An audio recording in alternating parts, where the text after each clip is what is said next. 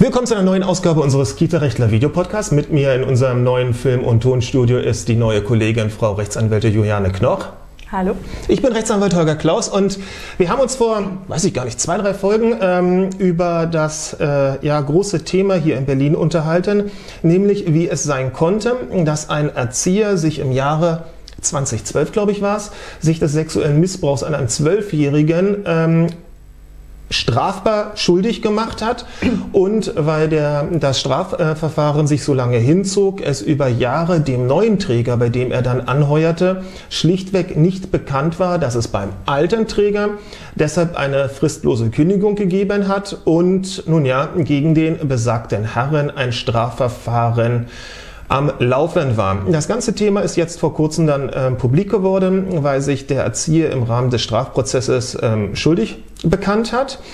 Und ähm, daraufhin hat dann auch der neue Träger davon Wind bekommen und sich natürlich die Frage gestellt, ha, wir haben keinen Hinweis davon bekommen. Wir haben auch ähm, aus den Unterlagen nichts ersehen können. Vor allem auch im Arbeits-, also im, im erweiterten Führungszeugnis war das nicht sehr verwunderlich, weil da kommt natürlich nur die Straftat dann selber rein, wenn er denn entsprechend verurteilt worden ist.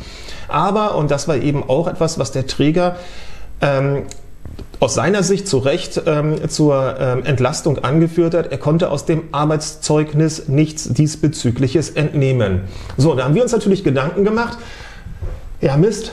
Das könnte tatsächlich ein Problem sein, denn ein Arbeitszeugnis hat wohlwollend zu sein und soll auf dem weiteren Berufsweg nicht groß behindern. Und jetzt haben wir eine solche, solche Geschichte, die einen Träger dazu veranlasst hat, eine fristlose Kündigung auszusprechen. Und was steht dann im Zeugnis? Tja, das ist die Frage. Das ist die große Frage. Genau, gerade wenn Straftaten nicht bewiesen sind, dürfen sie nicht auftauchen. Insofern ja. muss man irgendeine Müsste, ja, genau. Also vielleicht für unsere Zuhörer und Zuschauer nochmal. Ähm, wenn es noch den Verdacht gibt, dann darf ein solcher Verdacht einer Straftat tatsächlich nicht im Arbeitszeugnis auftauchen.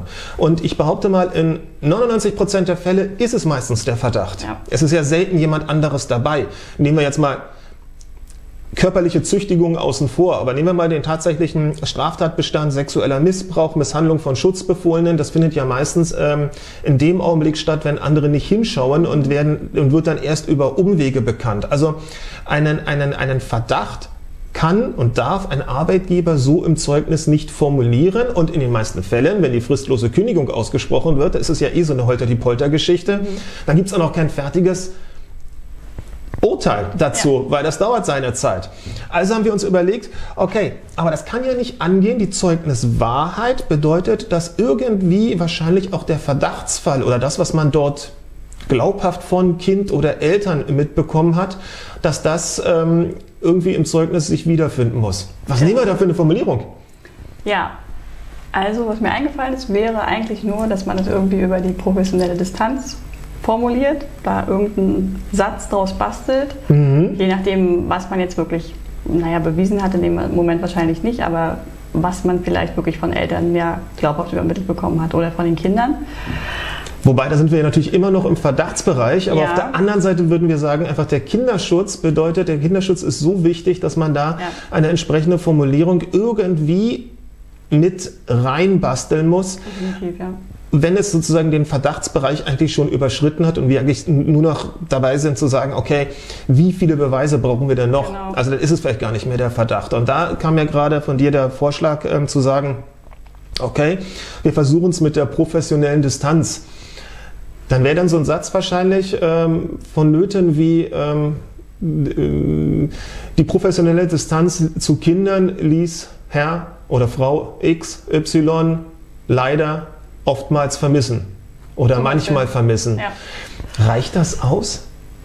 Reicht also, das aus für ähm, potenzielle neue Arbeitgeber, die mit dieser Zeugnissprache vielleicht nicht so vertraut sind, wirklich zu sagen, da war was, da war was ganz Großes, da ist ein großes Problem aufgetaucht? Also ich glaube, das reicht zumindest aus, um mal nachzufragen. Was derjenige dann antwortet in dem Moment, ist eine andere Frage. Aber ja, ja. das finde ich ist schon ein sehr auffälliger Satz.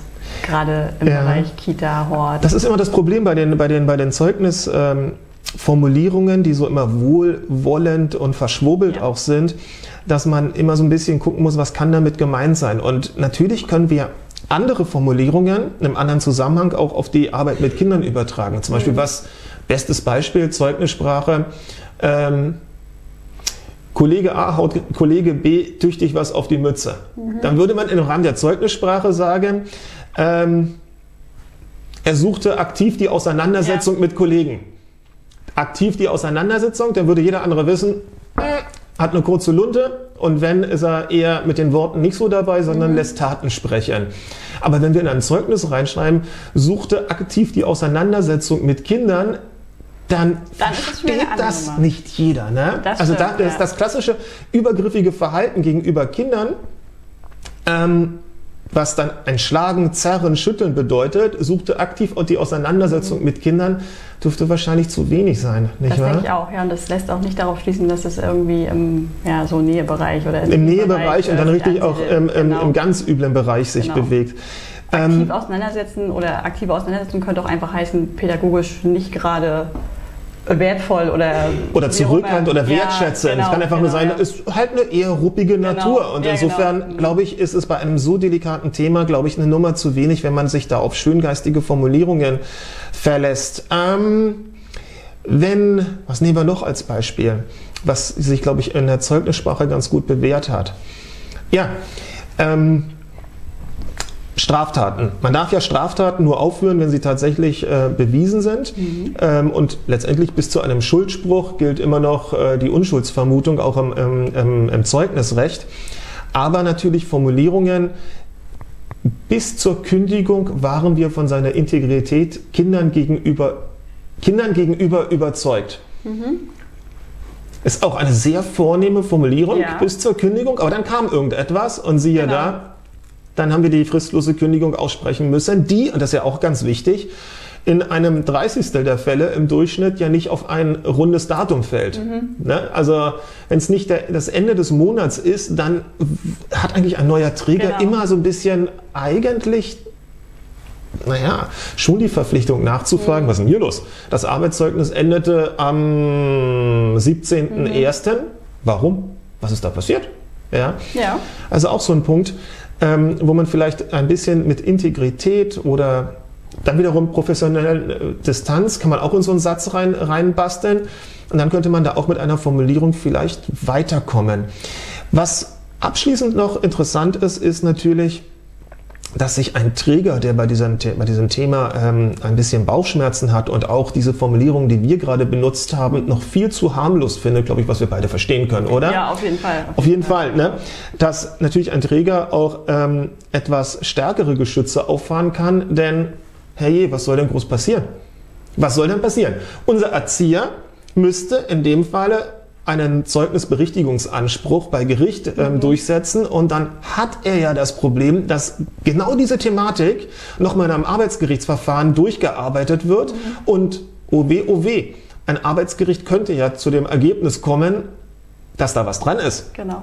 Und das könnte seine äh, Strategie gegenüber der Staatsanwaltschaft, die, die brauchen immer ein bisschen länger, ja. noch im Ermittlungsverfahren sich bewegt, ein bisschen torpedieren. Also könnte ja. auch da ein Träger eher bei einem so wichtigen Thema das Risiko eingeht, dass ihm nachher ein Arbeitsgericht sagt, na, das darfst du aber nicht schreiben, na, und dann darf man es halt nicht schreiben, dann genau. macht man es halt anders.